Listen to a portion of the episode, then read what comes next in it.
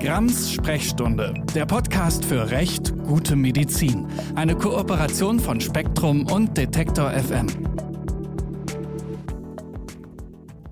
Hallo und herzlich willkommen zur zweiten Folge von Grams Sprechstunde, dem Podcast für Recht, gute Medizin. Ich bin die Nathalie Grams, Ärztin und Autorin und begrüße wieder meinen Co-Host, Christian Noppmann. Hallo Christian. Hallo Nathalie, ein herzliches Willkommen auch von mir. Ja, ich bin immer noch Rechtsanwalt aus Berlin und befasse mich, wenn ich nicht gerade im Studio sitze, mit Fragen rund ums Medizin- und Krankenkassenrecht.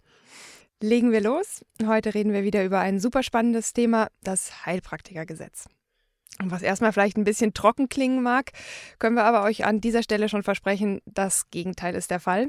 Aber bevor wir so richtig einsteigen, wollen wir uns erstmal bei euch, bei euch als Hörerinnen und Hörer, für das echt super großartige Feedback zu unserer ersten Folge bedanken. Impfpflicht war irgendwie so ein Thema, was vielleicht einen Nerv getroffen hat. Ja, absolut. Also die Rückmeldungen waren äh, sehr eindeutig. Sehr eindeutig und auch, ähm, wir haben äh, nach dieser ersten Folge schon 1000 Abonnenten, Yay. haben wir heute erfahren und freuen uns natürlich mega, mega, dass es so viele Menschen interessiert und äh, setzt uns auch überhaupt nicht unter Druck. Überhaupt wir sind nicht. mega entspannt jetzt gerade mit diesem total unkontroversen Thema Heilpraktiker. Aber ich würde sagen, wir fühlen uns bereit und äh, wir fühlen uns auch echt motiviert, weil diese ganz vielen positiven Rückmeldungen zur Premiere von unserem Podcast haben uns auch bestärkt. Dafür wirklich auch an euch ganz, ganz herzlichen Dank. Und ihr findet uns auch in Zukunft monatlich bei Spektrum der Wissenschaft und Detektor FM auf Apple Podcasts, Deezer, Google Podcasts, Spotify und in allen gängigen Podcast-Apps. Und ihr könnt uns auch auf jeden Fall abonnieren, weil wir auf jeden Fall auch jetzt erstmal eine Serie von sechs Folgen produzieren werden. Und dazu auch nochmal die herzliche Einladung, uns auch Themenwünsche, weiter Rückmeldungen und alles Mögliche an Feedback zu schicken. Genau, das geht äh, entweder direkt über Detektor FM oder auch über Twitter. Das hat sich sehr bewährt, äh, weil da auch wirklich super nette Rückmeldungen direkt nach der ersten Folge gekommen sind. Und ähm, ja, auch nochmal einen großen Dank an Eckhard von Hirschhausen in diesem Zusammenhang, der dieses super schöne Promotion-Video mit dir in Ludwigshafen gemacht hat, direkt auf der Bühne und was auch ja nochmal richtig eingeschlagen hat. Ja, vielleicht bevor wir starten, um uns noch ein bisschen zu entspannen und zu akklimatisieren. Wie ging es dir nach der letzten Folge? Es war äh, super tiefenentspannt. Also im Gesundheitswesen ist in Deutschland ja überhaupt nichts los. Wir haben einen Minister, der kaum etwas von sich hören lässt. Mal abgesehen davon, dass er im Monatstakt im Moment Gesetze auf den Tisch legt. Spaß beiseite, äh, im gesundheitspolitischen Berlin brennt immer die Luft. Und wir kommen also ich habe das gestern erst erlebt, äh, man schon wirklich durcheinander, mit welches Gesetz ist gerade an welchem Stand und dann gibt's Digitalisierungsgesetz 1, 2 und äh, ich habe mich auch unterhalten mit Kollegen, die im Internet die jeweils aktuellen Stände der Gesetze aktualisieren und äh, die kommen nicht mehr hinterher. Ja. Also man weiß im Moment wirklich kaum, was ist gerade aktueller Stand der Dinge. Das ist auf der einen Seite super spannend, weil Spahn schafft es tatsächlich, so viele Themen gleichzeitig in der Luft zu halten, wo ich wirklich sagen muss, Hut ab. Heißt aber auf der anderen Seite auch, man muss extrem akkurat äh, draufschauen, was passiert hier eigentlich gerade, um diese ganzen Bälle noch irgendwie in der Luft zu halten. Ja, fast wie ein Podcast machen. Und bei mir war auch nichts los, muss ich sagen. Ja, das bringe jetzt, im Februar mein neues Buch, was wirklich wirkt, im Aufbauverlag auf dem Markt. Und da ist auch total ruhig, interessiert keinen. Das Thema ist auch irgendwie langweilig. Es geht so um den Kompass durch die Welt der sanften Medizin. Das ist ja ein Nischenthema, ne? Ist ein also. Nischenthema. auch medial wird es gar nicht begleitet. Von daher auch bei mir war es recht fad. Und äh, genauso Fahrt machen wir jetzt weiter, indem wir gleich einsteigen. Aber ich habe noch eine Frage an dich zuvor. Ja, ich weil es befürchtet. neben all den vielen positiven Kommentaren hat die Menschen, die unseren Podcast gehört haben, vor allem interessiert, Christian, hast du dir deine nötige zweite Masernimpfung abgeholt? Habe ich. Ich hatte ein wirklich schlechtes Gewissen, was selten vorkommt bei mir. Ich meine, ich bin Jurist, aber äh, ich bin wirklich nach der, nach der Aufnahme, ich glaube irgendwie den Montag drauf oder so, war ich beim Arzt und ähm, habe in den Impfausweis gucken lassen. Das Spannende war, die medizinische Fachangestellte, auch die wusste von der zweiten Masernimpfung eigentlich noch nicht so richtig was. Es war äh, super interessantes Gespräch, auch sehr, sehr nett. Ähm, ja, uns haben ja auch ganz viele Hörerinnen und Hörer zurückgemeldet. Oh, ich wusste das auch nicht. Ich habe erstmal in meinen Impfpass geschaut und stimmt, das hat mir gefehlt. Ja. Und insofern haben wir schon was zur Verbesserung ja. der Impfquote beigetragen. Also auch meine Mutter, die den Podcast sich angehört hat, äh, schrieb mir dann irgendwie, oh Gott, habe ich irgendwas bei euch verpasst, weil ich habe doch immer so drauf geachtet. Sie beruhigen können, nein, du hast damals nichts verpasst, aber die Empfehlung hat sich einfach geändert. Und ja, ich habe die zweite Masernimpfung und ich habe mir gleich noch Tetanus, Diphtherie, Polio, Auffrischung geholt. Also ich bin damit wieder sozusagen auf dem aktuellen Stand der medizinischen Erkenntnisse. Apropos Stand der medizinischen Erkenntnisse. Was für eine Überleitung. das ist ein gutes Stichwort, weil heute reden wir über Heilpraktikerinnen und Heilpraktiker und das Heilpraktikergesetz. Und das ist ein mega großes Thema und wir sagen gleich zu Anfang ganz ehrlich, wir werden nicht alle Aspekte in dieser Stunde abdecken können. Aber ganz basal fangen wir an. Viele Menschen glauben, dass Heilpraktiker sowas sind wie, ich sag mal, kleine Ärzte mit viel Zeit und viel Natur, quasi Alternativärzte. Sie glauben auch, dass Heilpraktiker für besonders sanfte und natürliche Medizin stehen und auch, dass sie dafür besonders qualifiziert seien. Nach einer Umfrage eines Heilpraktiker-Berufsverbandes sind dabei Akupunktur, Entschlackung, also Detox-Maßnahmen und die Behandlung mit Homöopathie die häufigsten Therapieansätze in deutschen Heilpraktikerpraxen. Aber es gibt natürlich auch zig andere Verfahren, die da angewendet werden. Und für manche Menschen ist auch die Unterscheidung von Heilpraktiker und Homöopath immer noch so ein bisschen schwierig und auch die Abgrenzung zu Heilern. Es gibt ungefähr 45.000 Heilpraktiker in Deutschland. Davon übrigens fand ich super interessant, die Hälfte in Bayern. Und was drei für, Viertel davon. Was das für Gründe haben mag. auch dazu kommen wir vielleicht. Aber äh, drei Viertel davon sind Frauen. Und ganz viele Menschen gehen zum Heilpraktiker oder zur Heilpraktikerin dann in dem Fall wahrscheinlich öfters, weil sie sich dort gut oder sogar besser als beim Arzt aufgehoben fühlen. Und ja, durch dieses ganze Konglomerat wollen wir heute so ein bisschen den Weg durchfinden und uns näher anschauen, was Heilpraktiker wirklich machen, was sie können, was sie können müssen und was sie dürfen und wo hier mögliche Probleme liegen. Und um gleich mal direkt einzusteigen, die erste Frage an dich, Christian. Was ist ein Heilpraktiker? Ja, das ist äh, wie in der Feuerzangenbowle, was ist eine Dampfmaschine? Stellen wir uns mal ganz dumm. Der Heilpraktiker ist tatsächlich mittelbar definiert. Paragraph 1 Heilpraktikergesetz. Danach ist Heilpraktiker, wer Heilkunde berufs- oder gewerbsmäßig ausübt, ohne als Arzt oder psychologischer Psychotherapeut approbiert zu sein. Das Gesetz spricht hier von Bestallung. Ein sehr alter Begriff, der heute gar nicht mehr verwendet wird, zeigt aber, in welchem historischen Kontext wir uns damit auch befinden. Und ähm, das Gesetz definiert auch, was die Ausübung der Heilkunde ist, nämlich jede berufs- oder gewerbsmäßig vorgenommene Tätigkeit zur Feststellung, Heilung oder Linderung von Krankheiten, Leiden oder Körperschäden beim Menschen. Damit wird erstmal definiert, was eigentlich Heilkunde ist. In diesem ganzen Zusammenhang klingt es ein trotzdem ein bisschen seltsam, lässt sich aber tatsächlich aus der Geschichte des Heilpraktikergesetzes sehr gut herleiten. Ja, zur, zur Geschichte kommen wir gleich noch und auch ausführlich. Aber zunächst mal würde ich gerne festhalten, dass Heilpraktiker also eine Berufsbezeichnung ist und keine genau. Tätigkeitsbeschreibung wie Homöopath.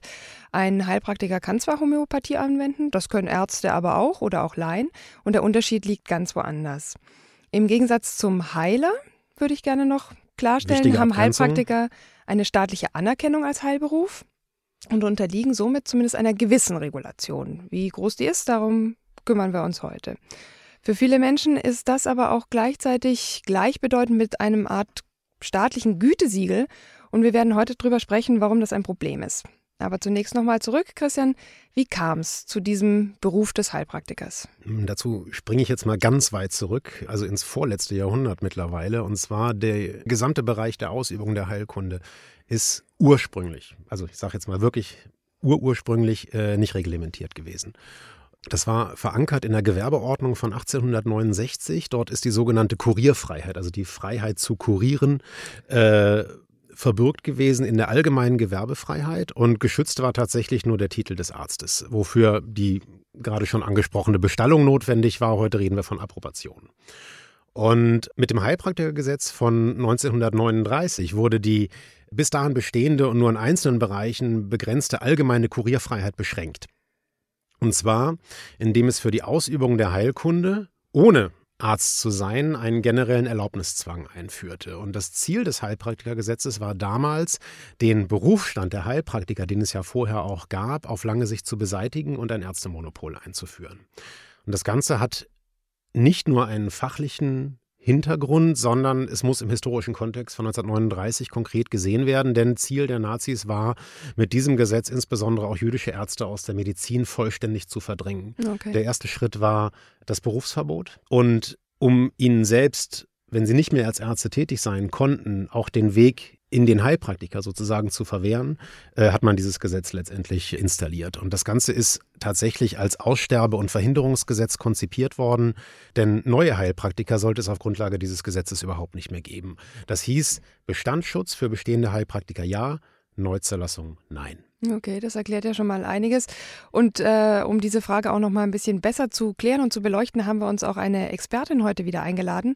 Die Juristin Juliane Buscheinen promoviert gerade zu genau diesem Heilpraktikergesetz und wird uns später noch mehr über die Geschichte dazu erzählen können.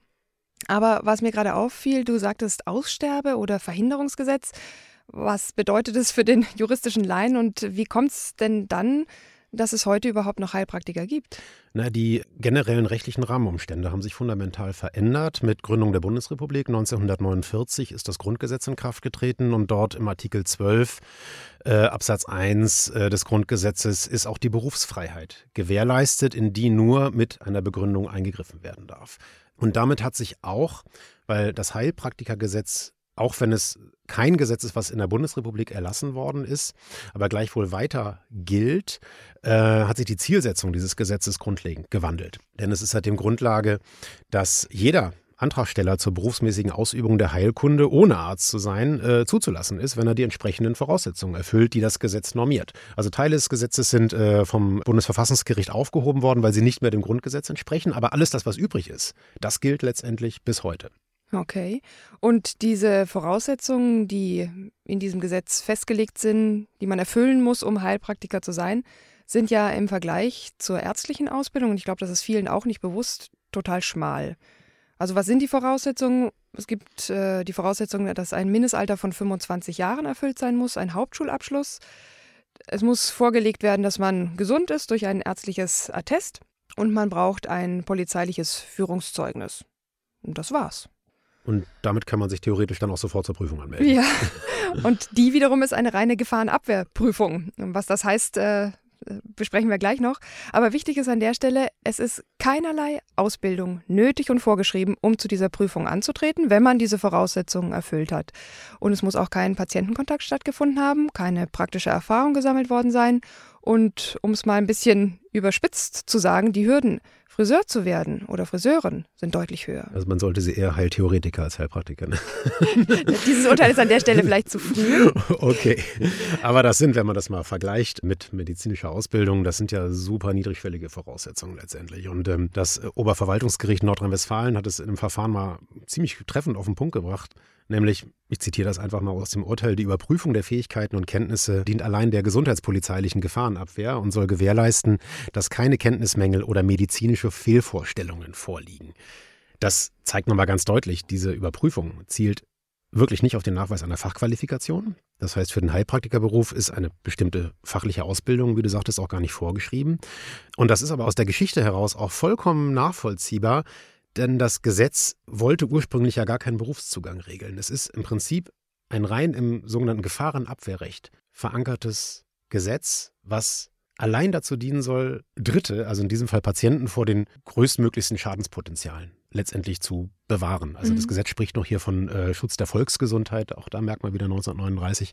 Aber der Schutzgedanke ist heut, bis heute genau derselbe. Mhm.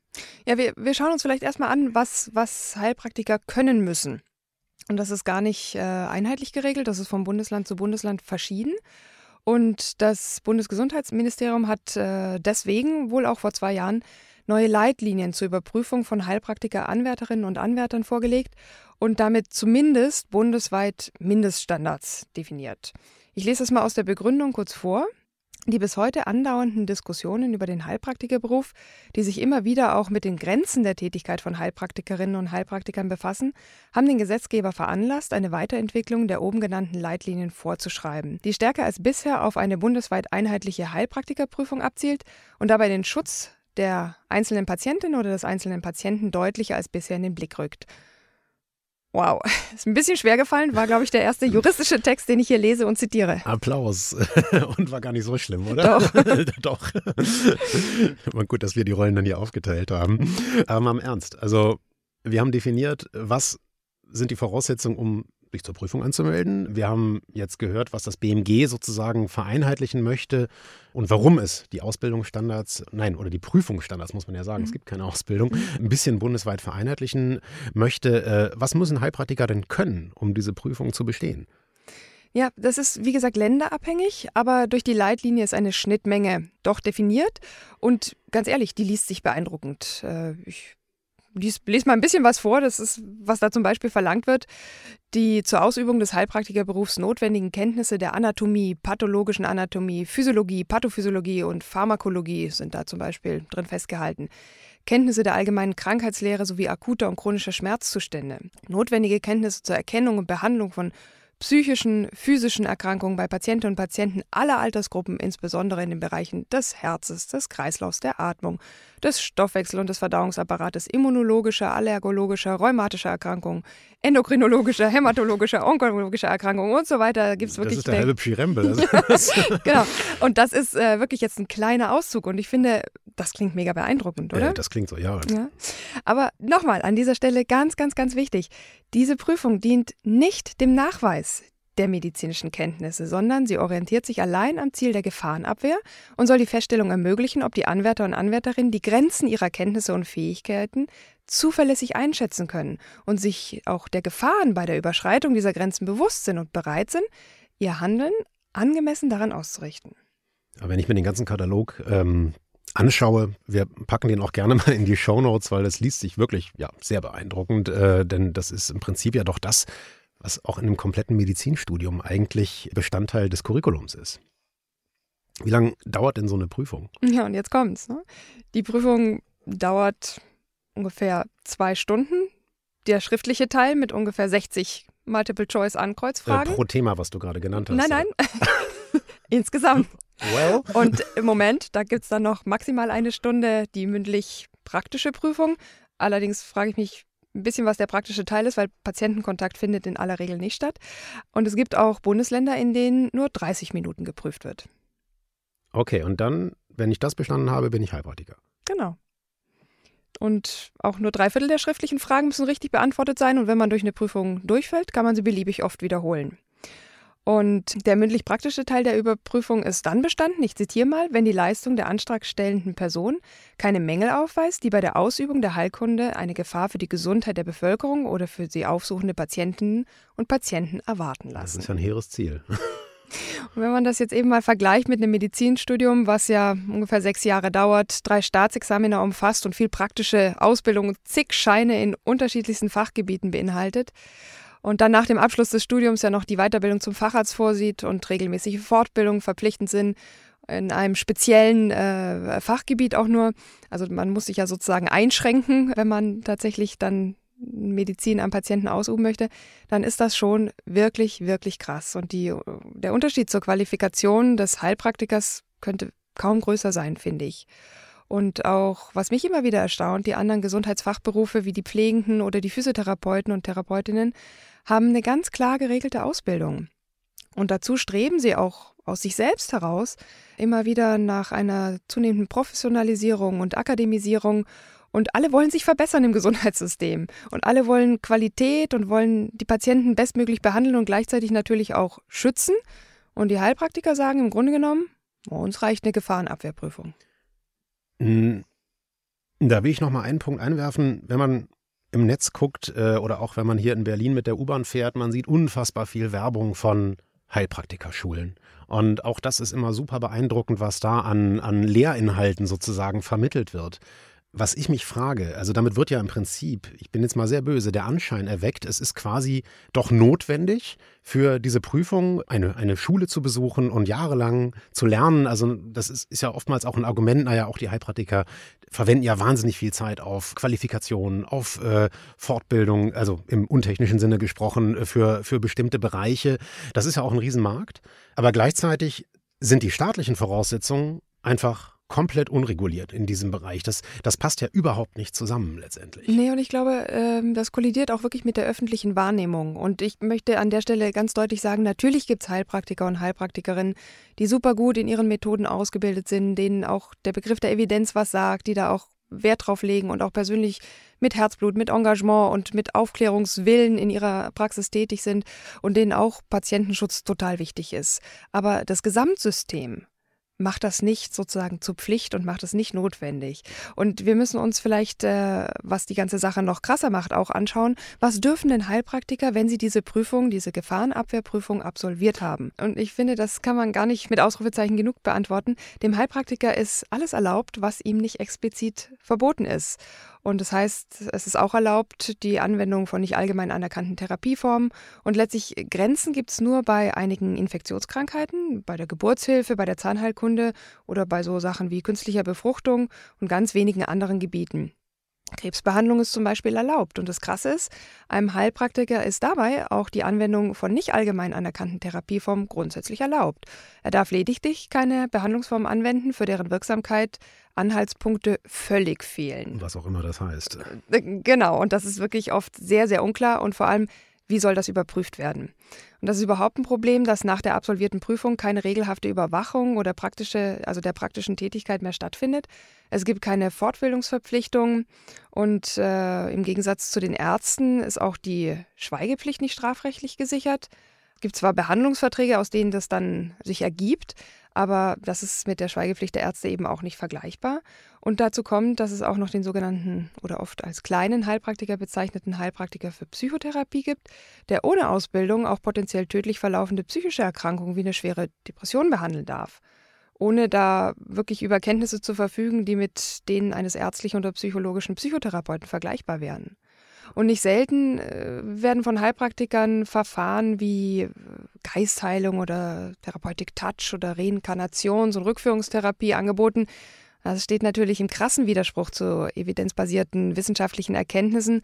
Und klar kann man sagen, das ist irgendwie pseudowissenschaftlich und an der Grenze oder auch schon jenseits der Grenze zur Esoterik. Aber wer überprüft das im Alltag? Wer kommt in die hm. Praxis hm. und guckt? Manchmal sieht man das auf den Webseiten, aber auch da ist es schwierig, dann sozusagen zu gucken, äh, was passiert da wirklich. Und während das Standesrecht den Angehörigen der Approbationsberufe das Angebot dieser und ähnlicher äh, Verfahren verbietet oder untersagt, gibt es für den Heilpraktiker aufgrund der fehlenden Berufsordnung diesbezüglich keine Einschränkungen. Und das ist, glaube ich, vielen Menschen nicht klar. Heilpraktiker, ich sage mal ganz kurz und knapp, dürfen viel mehr, als sie können. Das ist, glaube ich, in der Tat ein, ein, Problem, denn wenn ich jetzt mal aus der juristischen Perspektive äh, mir das anschaue, auf, klar, auf der einen Seite äh, vollkommen nachvollziehbar, wenn ich äh, keine rechtlich gesetzten Grenzen habe äh, oder Einschränkungen, dann ist es ja erstmal legitim, dass etwas ausgeübt wird an irgendwelchen Methoden, seien sie auch noch so abseitig. Aber ähm, ich glaube, das Hauptproblem ist tatsächlich, dass auch die Rechtsprechung in Teilen immer noch davon ausgeht, dass wenn ein Patient oder eine Patientin zum Heilpraktiker kommt, das als aufgeklärter Patient, als aufgeklärte Patientin macht und sich bewusst in die Hände von Heilpraktikern zur Behandlung begibt, weil man eben gerade keine in Anführungsstrichen herkömmliche oder Anführungsstrichen schulmedizinische Behandlung möchte. Mhm. Das Problem setzt für mich da ein, wenn den Menschen eben nicht bewusst ist, dass diese alternativen Verfahren oft weder genügend wissenschaftlich abgesichert sind und dazu auch oft, und das wird von Heilpraktikern, man muss nicht weit im Netz recherchieren, immer wieder bestritten, eben auch doch ein Schadenspotenzial haben. Und zwar ein nicht unerhebliches. Hm, ich denke, ich denke, der Schaden ergibt sich ja auch gar nicht unbedingt immer durch die Methode, die angewendet wird, sondern viel häufiger ist das Problem, dass fragwürdige Heilversuche etablierte und, und, und wissenschaftlich gut belegte wirksame Verfahren ersetzen oder auch nur verzögern. Mhm. Gerade bei einer Krebsdiagnose kann einen das dann eben auch das Leben kosten, wenn man zu spät anfängt, einen an sich heilbaren Krebs zu behandeln, weil man vorher beim Heilpraktiker mit Verfahren XY irgendwas ausprobiert hat im guten Glauben. Und damit hat sich auch der Münsteraner Kreis, bei dem ich auch eine Zeit lang aktiv war, beschäftigt, einen Expertenkreis, der das Heilpraktiker Gesetz in der jetzigen Form stark kritisiert hat. Und das größte Problem ist aus Sicht des Münsteraner Kreises, dass es hier mit dem Heilpraktiker einen Beruf gibt, der einen großen Spielraum hat, Gesundheitsprobleme von Patienten und Patientinnen zu behandeln, ohne dass Angehörige dieses Berufs zwingend eine Ausbildung absolvieren müssen, während für alle anderen Gesundheitsfachberufe, Ärzte, Apotheker, Pflegende, eine ausgesprochen umfangreiche Ausbildung zwingend und ich finde aus guten, guten Gründen vorgeschrieben ist. Die Heilpraktiker müssen zwar diese Prüfung absolvieren, aber das löst aus Sicht des Münsteraner Kreises das Problem überhaupt nicht. Es heißt dort, dass das Ganze auch noch durch diese Prüfung eine Art staatliches Siegel bekommt und dass das das eigentliche Problem ist, weil Patientinnen und Patienten dann irgendwie suggeriert bekommen, das ist eine vernünftige, staatlich anerkannte Behandlung, das ist okay. Ja, es ist, glaube ich, tatsächlich eine Frage der, ja, des, der, der, der Wahrnehmung und auch letztendlich der Aufklärung der Patienten. Was, glaube ich, auch noch eine wichtige Frage ist, wir haben uns ja jetzt mit dem Block der Prüfung befasst, mit dem, was sie dürfen. Und für mich als Medizinrechtler ist eigentlich mit die spannendste Frage auch die der haftungsrechtlichen Grenzen. Was sind die Maßstäbe, an denen äh, Heilpraktiker ihr Handeln ausrichten müssen? Und das ist, ein Kollege hat es auf dem Medizinrechtstag mal sehr schön auf den Punkt gebracht, ein absolut exotisches Rechtsgebiet oder eine, eine, eine Rechtsfrage. Und zwar nicht, weil sie so praxisirrelevant ist, sondern weil es dazu im Gegensatz zu den Fragen der ärztlichen Haftung, die auch schon sehr komplex sind, eigentlich überhaupt keine gefestigte Meinung nach wie vor gibt. Also es gibt eine relativ einheitliche Rechtsprechung dazu mittlerweile, ähm, die aber immer im Einzelfall runtergebrochen werden muss. Und ich ähm, weiß gar nicht, wie viele Urteile du in der Vorbereitung auf diesen Podcast gelesen hast. Ich habe ich, ich hab irgendwann, auf, hab irgendwann aufgehört zu zählen. Es ist super spannend, wenn man mal so in Juris-Datenbanken äh, guckt und schaut, was, äh, wo Heilpraktiker überall auftauchen. Ähm, weil sich auch daran super schön zeigt, dass äh, diese ganze Konstruktion ist ein absoluter Exot auch im, im Rechtswesen. Da gibt es sehr komplexe Fragen zum Steuerrecht, da gibt es sehr komplexe Fragen äh, in der Abgrenzung auch zu Wunderheilern, zu Geistheilern.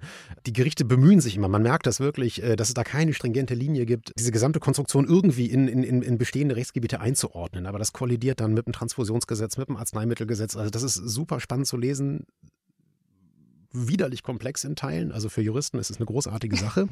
Wenn man sich aber jetzt mal mit, den, mit dieser Frage der haftungsrechtlichen Grenzen, die für mich eigentlich mit die spannendste und wichtigste ist, befasst, kann man erstmal festhalten, auch ein Heilpraktiker hat die Voraussetzungen fachgemäßer Behandlung zu kennen und zu beachten. Also der ist verpflichtet, sich eine ausreichende Sachkunde über die von ihm angewendeten Behandlungsweisen, einschließlich ihrer Risiken, vor allem die richtigen Techniken für deren gefahrlose Anwendung anzueignen kleine Sternchen, ja, im Selbststudium, ohne Basis einer akademischen Ausbildung letztendlich. Und das das Problem wird noch deutlicher, wenn man sich dann tatsächlich mal in die einzelnen äh, Urteile reinbegibt. Rechtsprechung geht davon aus, dass ein Heilpraktiker in gleicher Weise wie ein Arzt gegen die gebotene Sorgfalt verstößt, wenn er eine Therapie wählt, mit deren Handhabung, Eigenarten und Risiken er sich zuvor nicht in erforderlichem Maß vertraut gemacht hat. So, und hier wird ein riesiges Spannungsfeld deutlich. Denn, wie ich gerade schon gesagt habe, der Inhalt der Prüfung passt im Vergleich zur jahrelangen Ausbildung von Ärzten überhaupt nicht zu dem Risiko, welches auch Heilpraktiker eigentlich beherrschen müssen. Mhm. Mhm. Ja, wenn man auch überlegt, dass sie zum Beispiel Infusionen oder auch invasiv tätig sein können mit Spritzen, was der Pflege verboten ist, die tagtäglich am Patienten arbeitet, verschließt sich mir immer nicht. Aber viele Heilpraktiker sagen ja von sich selbst, dass die, dieses Risiko bei den von ihnen normalerweise eingesetzten Verfahren ja auch gar nicht im gleichen Maß besteht.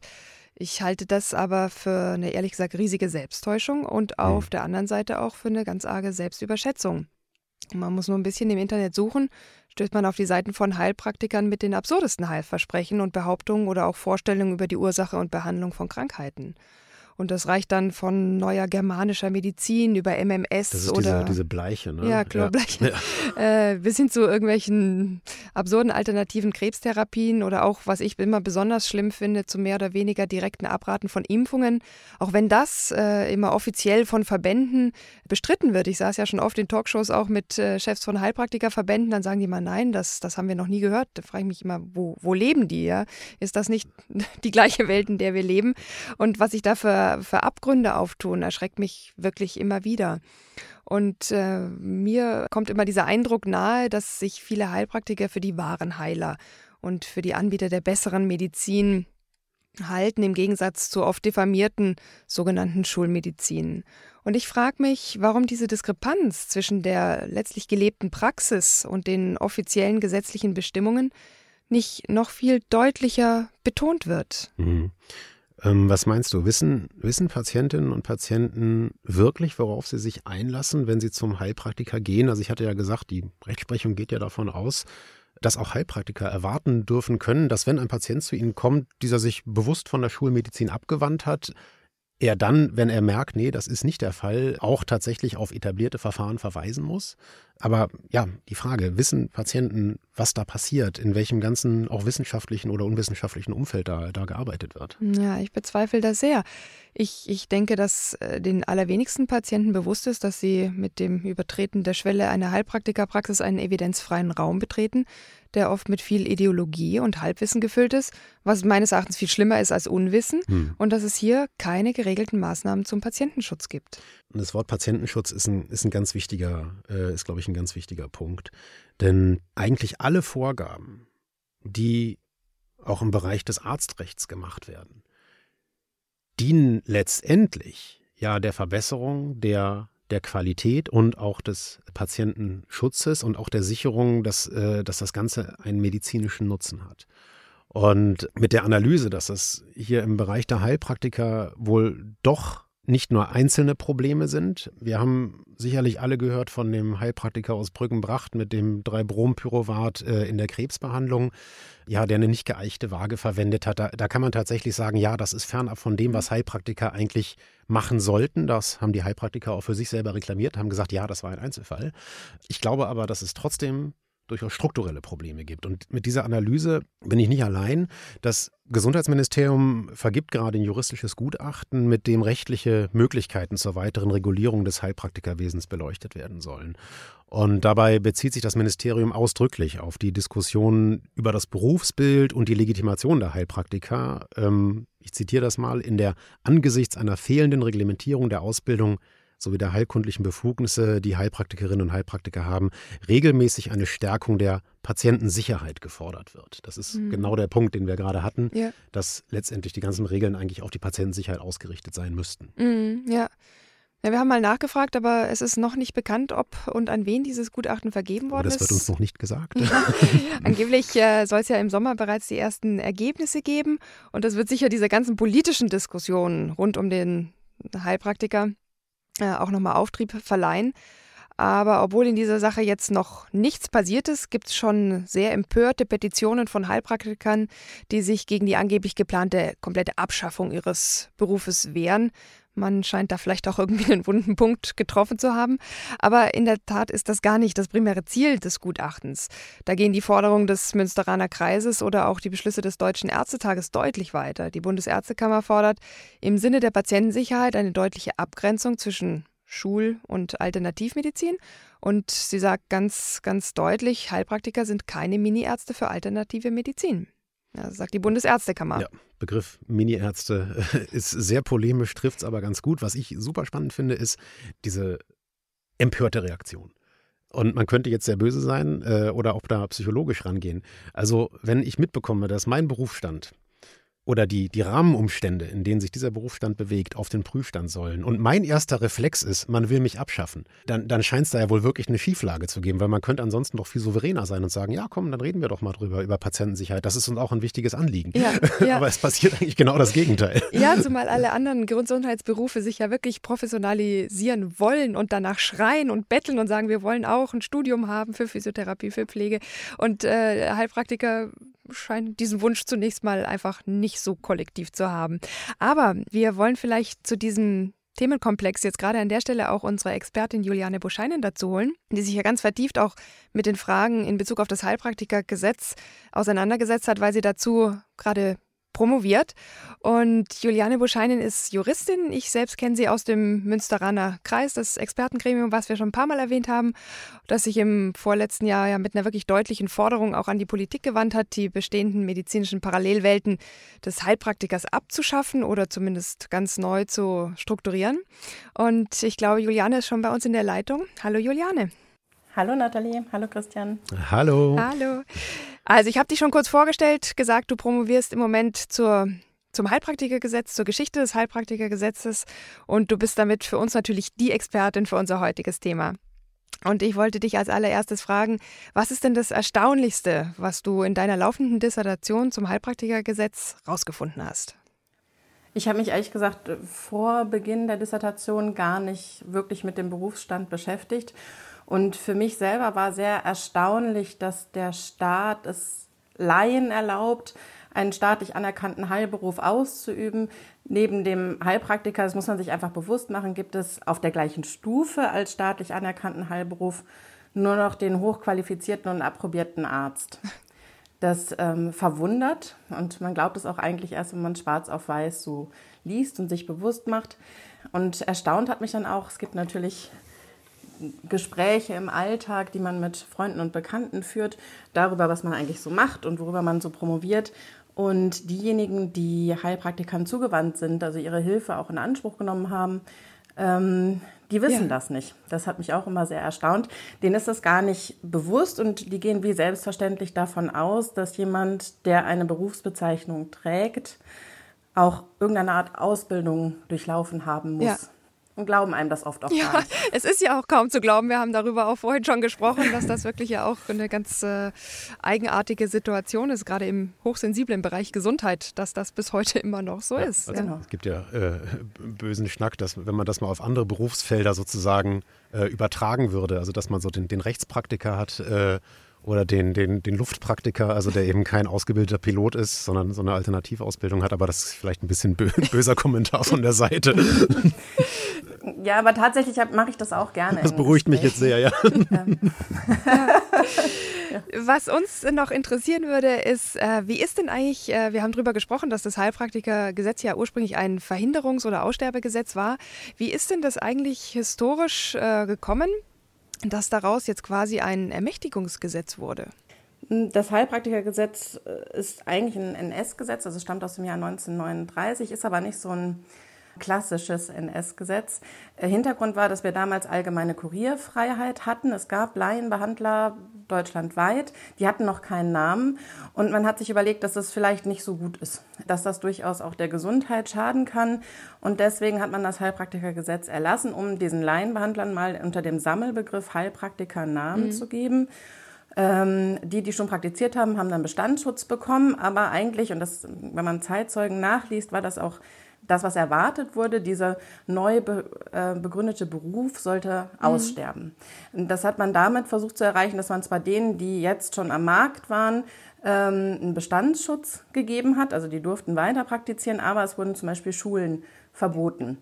Ähm, das heißt, es sollten keine Heilpraktiker, hießen sie ja dann, ab dann ähm, ausgebildet werden. Und ähm, um das Ganze so zu verdeutlichen oder dass es keinen Anschein einer staatlichen Anerkennung gibt, wurde halt auch einfach kein Ausbildungs- oder Prüfungsordnung mhm. erlassen. So, dann ähm, war die NS-Zeit vorbei, die Bundesrepublik wurde gegründet, es gab das Grundgesetz und im Grundgesetz steht das Recht aus der Zeit vor der Bundesrepublik erstmal fortgilt, aber nur soweit es dem Grundgesetz nicht widerspricht. Also dieses sogenannte vorkonstitutionelle Recht, ja.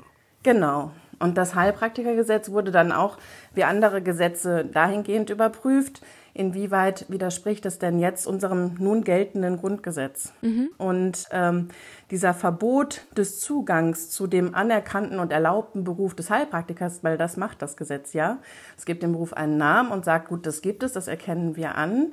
Aber wir geben keine Regeln vor, wie man da reinkommt in den Beruf. Also der Zugang zu dem Beruf wird quasi verhindert und das ist mit Artikel 12, der die Berufsfreiheit schützt, nicht in Einklang zu bringen. Ja. Das heißt, diese ähm, Verhinderung, dass also die Zulassung zum Heilpraktikerberuf oder die Erlaubnis nicht mehr erteilt werden sollte, außer in, man schrieb da rein, in besonders begründeten Ausnahmefällen, das war aber klar, die gibt es nicht. Mhm.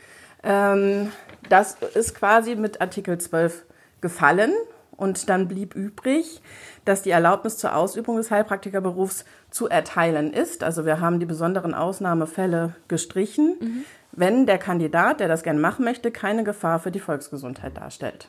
Das heißt ja, dass der gesamte Berufsstand der Heilpraktiker eigentlich auf einem ja, fragmentarischen Gesetzesrest fußt und, und, und dessen, dessen, ja, dessen Folge eigentlich auch eher dann Zufall ist, dass man einfach nur gewisse Restanten aus dem Gesetz übrig gelassen hat. Und wenn man sich die anschaut, heißt das, es gibt im Beruf des Heilpraktikers, wer eine Prüfung macht, darf es werden. Und weil es vorher keine Ausbildungsordnung oder Regelung gegeben hat, gibt es die auch bis heute nicht. Genau. Ja, das würde mich dann einfach auch zu unserer letzten Frage an dich bringen, Juliane. Worin siehst du denn die größten Gefahren in dem Ist-Zustand, so wie es jetzt ist heute? Also der Ist-Zustand ist deshalb allein gefährlich, weil keine Ausbildung da ist und es gibt keine Standards, an denen sich ein Heilpraktiker messen lassen muss. Damit ist natürlich die Überprüfbarkeit der Behandlung nahezu unmöglich. Ich kann bei ja. einem Arzt, kann ich anhand von Leitlinien oder ähnlichem überprüfen, ob das, was er äh, mit seinem Patienten gemacht hat, ähm, auf irgendwas fußt, an das er sich halten ja. muss. Das kann ich beim Heilpraktiker nicht. Und die andere Gefahr ist, dass diese staatliche Anerkennung, also dass er wirklich einen staatlich anerkannten Beruf trägt, Patienten in Sicherheit wiegt. Die glauben, ja. dass er eine Ausbildung hat, weil sie das einfach auch eigentlich nicht anders kennen und gerade in diesem Bereich nicht anders kennen. Und die hat er nicht. Und das führt natürlich dazu, dass Patienten sich da in Vertrauen, vermeintlich vertrauensvolle Hände begeben, ohne zu wissen, worauf sie sich tatsächlich einlassen. Ja, vielen Dank, dass du das für uns nochmal so auf den Punkt gebracht hast. Das ist nämlich auch die Konklusion, die wir so ziehen würden. Und wir bedanken uns ganz herzlich und sagen Tschüss für heute. Vielen Ciao. Dank. Ciao. Tschüss.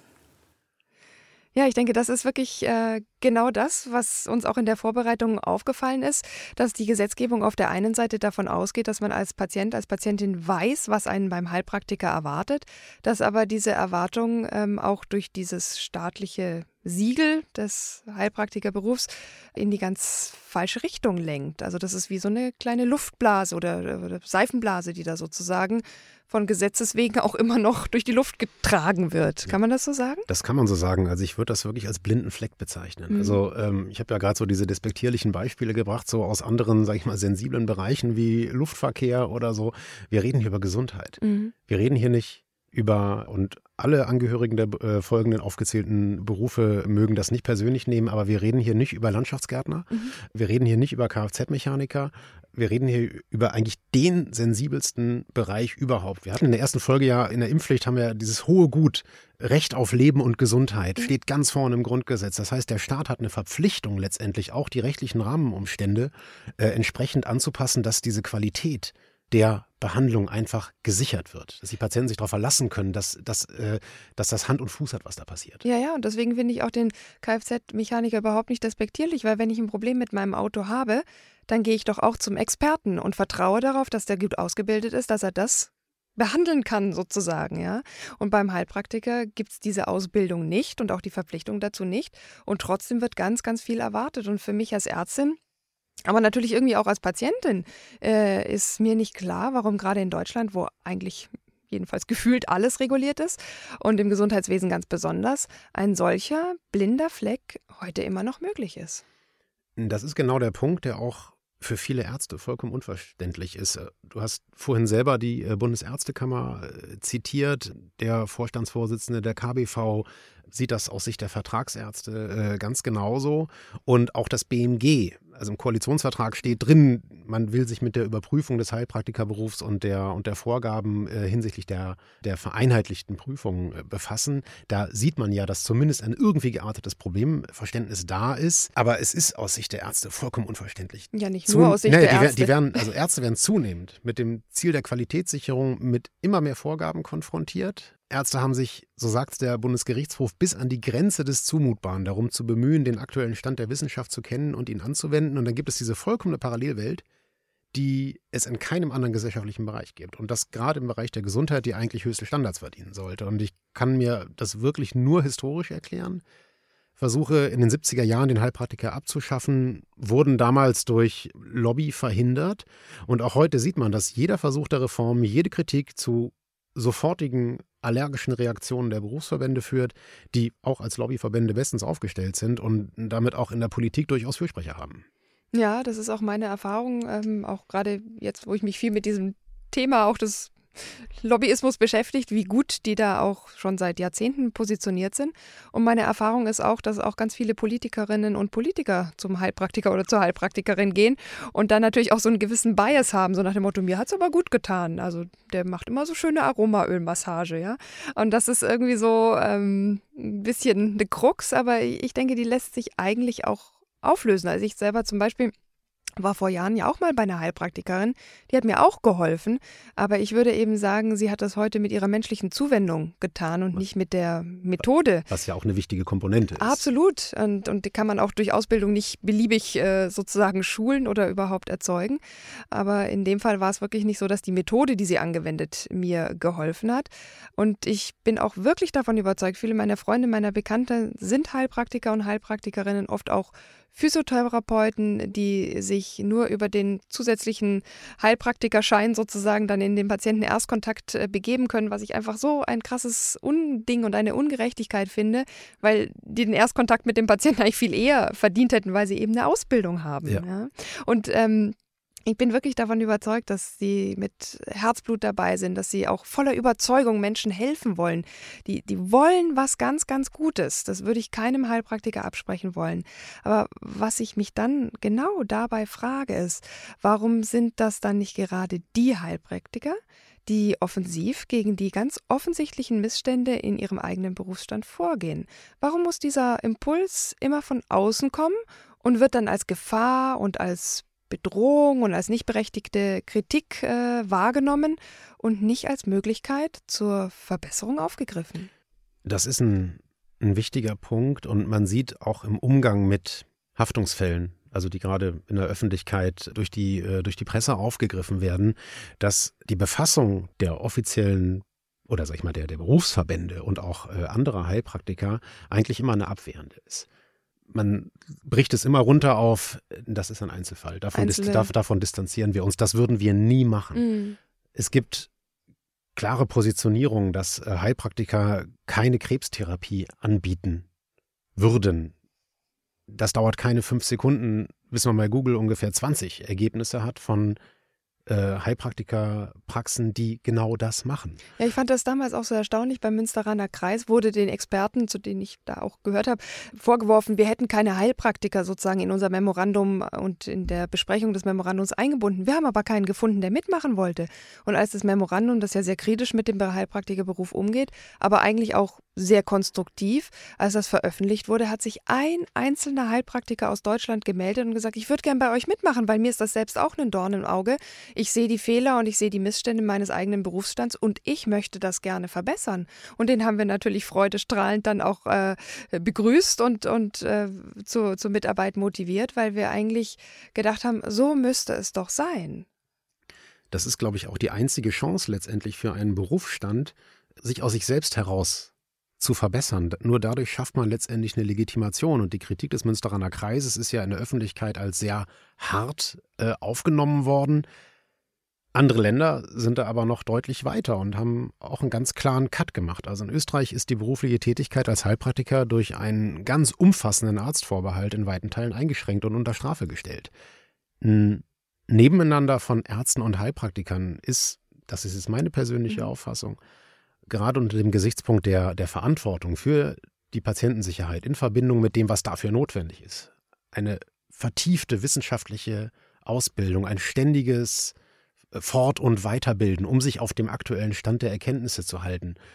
Das ist zwingend erforderlich und damit ist dieses, dieses Nebeneinander, zumindest dann, wenn Heilpraktiker auch für sich in Anspruch nehmen, selber ja, wie du vorhin sagtest, die, die besseren Heilkundigen zu sein, die, die wirklich wissen, wie es funktioniert, weil die Schulmedizin ja versagt hat, das ist für mich dann kaum noch legitimierbar. Und im Moment finden diese Korrekturen dankenswerterweise zunehmend, aber eben immer noch nur durch die Rechtsprechung statt, die da Akzente setzt und auch Grenzen definiert äh, hinsichtlich des Haftungsrechts, hinsichtlich dessen, was an medizinischen Behandlungen äh, erbracht werden darf und in welchem Rahmen das zu passieren hat. Mhm. Aber das ist eigentlich zu, das ist zu wenig und das ist auch zu spät, denn wenn ein Gericht erstmal geurteilt hat, dann muss ja vorher schon was schiefgelaufen sein. Mhm. Und das, das wäre vielleicht noch, das wäre vielleicht noch ein Punkt dass man, das ist ja die erste Gegenreaktion, dass bei den Ärzten es ja viel mehr Haftungsfälle gibt. Es gibt ja viel mehr Behandlungsfehler. Jedes Jahr kommt die Statistik von der Bundesärztekammer raus, also mit, mit Hunderttausenden von Behandlungsfehlern, wo immer gesagt wird, ja, aber ihr seht doch selber, in der Schulmedizin, da passieren doch die wirklich schlimmen Sachen und vor allem eine solche Anzahl was kann man dem entgegensetzen? Naja, dort wird es eben halt auch erfasst. Und ich meine, man muss ja auch mal realistischerweise sagen, was passiert denn, wenn jemandem beim Heilpraktiker etwas Schlechtes widerfährt, eine schlechte Behandlung oder eine unterlassene Behandlung, die wirklich geholfen hätte? Wo landet der oder die denn? Natürlich in der sogenannten bösen Schulmedizin und die muss dann entweder alles äh, in Bewegung setzen, um dieses Menschenleben zu retten oder die Erkrankung zu überwinden. Man landet auf Intensivstation oder im schlimmsten Fall verstirbt man und in welche Statistik geht man dann ein? Ja? Ich glaube, hier fehlen auch einfach Mittel, Me Wege und Methoden, um festzustellen, wo liegt ein Behandlungsfehler auf Seiten der Heilpraktiker vor und das hat Juliane ja ganz gut äh, und treffend gesagt. An welchen Standards sollte das denn gemessen werden? Dann wäre doch die naheliegendste Lösung zu sagen, okay, wir müssen auch hier Standards definieren, wie in jedem anderen Beruf auch. Ja. Und dann würden gewisse Dinge, das kann ich als Jurist meistens auch nur aus der Rechtsprechung ableiten, aber wo man dann wirklich sieht, so wow, was ist da passiert?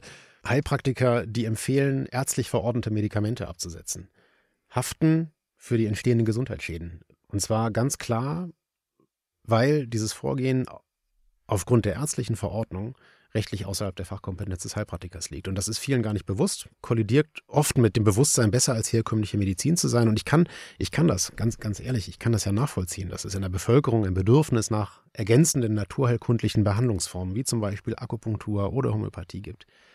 Die Antwort kann aber nicht sein, dass diese Patienten in einen weitgehend unregulierten Bereich verwiesen werden. Und das wäre ein wichtiger Ansatz zur Reform, der ja auch Kern des BMG-Gutachtens letztendlich sein wird. Ja, das wird sicherlich sehr, sehr spannend, was da rauskommt und äh, sicherlich auch auf beiden Seiten auf großes Interesse stoßen. Und was bei all der Kritik, die wir jetzt hier geäußert haben, klar ist, natürlich ist es bis jetzt jedem Patientin und jeder Patientin freigestellt, sich auch an einen Heilpraktiker oder eine Heilpraktikerin zu wenden. Es wäre doch aber gut, wenn bei den Patienten dann ein Bewusstsein für die Risiken und für die potenziellen Risiken da wäre. Und ich glaube auch wirklich, dass nur dann eine wirkliche Autonomie gewährleistet ist, wenn man das weiß, wenn man wirklich weiß, in welche Hände begebe ich mich da.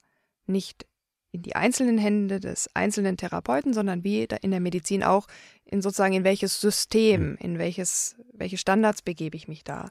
Und das sage ich jetzt nicht etwa nur aus Neid, das wird uns Ärzten ja auch immer wieder mal vorgeworfen oder aus Konkurrenzgedanken um Patienten, sondern wirklich aus meinem tiefen Wunsch heraus, Patientinnen und Patienten in unserem Gesundheitssystem als Menschen bestmöglich zu behandeln. Und für mich gehört dazu eben immer auch Ehrlichkeit, Transparenz, Aufklärung und keine falschen Heilsversprechen. Wie es im gesamten Gesundheitswesen eigentlich gelten sollte. Ja, das ist ein sehr schönes Schlusswort. Und äh, natürlich ist uns auch bewusst, dass es auch auf Seiten der sogenannten Schulmedizin äh, Fehler gibt und auch verbesserungswürdige Zustände. Das ist überhaupt keine Frage. Ich glaube, da sind wir uns total einig. Auch nochmal Thema sein bei uns, denke ich. Ja, auf jeden Fall. Aber das macht eben die Problematik auf Seiten der Heilpraktiker nicht wett oder besser. Und ich würde sagen, damit lieber Christian, aber auch natürlich liebe Zuhörerinnen und Zuhörer, Hörer, kommen wir für heute zum Ende dieser zweiten Folge über die Heilpraktiker, über das Heilpraktikergesetz und uns bewusst, wir haben super viele Themen nicht angesprochen oder nur ganz kurz angesprochen, wo eigentlich wahrscheinlich eine eigene Podcast-Folge zu möglich und nötig wäre. Bitte schreibt uns in die Kommentare und auch auf Twitter, was euch fehlt. Schreibt uns eine Mail, wenn ihr irgendwie vielleicht noch eine Anregung habt, was wir vielleicht auch nochmal in der Extra-Folge behandeln sollen. Für weitere Infos schaut in unsere Show Notes. Die werden wir wieder aufbereiten. Genau. Ja. Und ich darf äh, vielleicht äh, ganz zum Abschluss noch in eigene Sache auf das Erscheinen meines neues, neuen Buchs, äh, Was wirklich wirkt, Kompass durch die Welt der sanften Medizin hinweisen, in dem natürlich auch die Heilpraktiker Thema sind, aber auch viele andere Mittel und Methoden der sogenannten sanften ähm, Medizin und die ich dort auch versuche kritisch zu beleuchten und ganz, ganz viele Mythen, die so im Bereich des Gesundheitswesens der Gesundheit so kursieren, zu entkräften, zu enttarnen und eben auch aufzuklären, um auch da für wirklich äh, Gesundheitskompetenz und auch Patientensicherheit zu sorgen. Das ist in jedem Buchhandel um die Ecke, natürlich am allerbesten, aber natürlich auch im Internet oder im Versandhandel erhältlich oder auch direkt beim Aufbauverlag. Und äh, bevor es jetzt anfängt zu stinken, höre ich auf mit der Eigenwerbung. Wir freuen uns, dass ihr heute dabei wart. Äh, bis zum nächsten Mal. Ihr findet uns monatlich von Spektrum der Wissenschaft und Detektor FM auf Apple Podcasts, Deezer, Google Podcasts, Spotify und in allen Podcasts-Apps, die es sonst noch so gibt. Und ihr könnt uns da übrigens auch abonnieren. Lohnt sich, hoffe ich, und Bewertungen hinterlassen. Genau, also wir danken schon mal den ersten 1000 Abonnenten und den äh, vielen 5-Sterne-Bewertungen, die wir bekommen haben. Wir freuen uns wirklich sehr. Und ja, auch von mir, tschüss und bis zum nächsten Mal bei Gram Sprechstunde, der Podcast für Recht. Gute Medizin. Grams Sprechstunde, der Podcast für Recht, gute Medizin. Eine Kooperation von Spektrum und Detektor FM.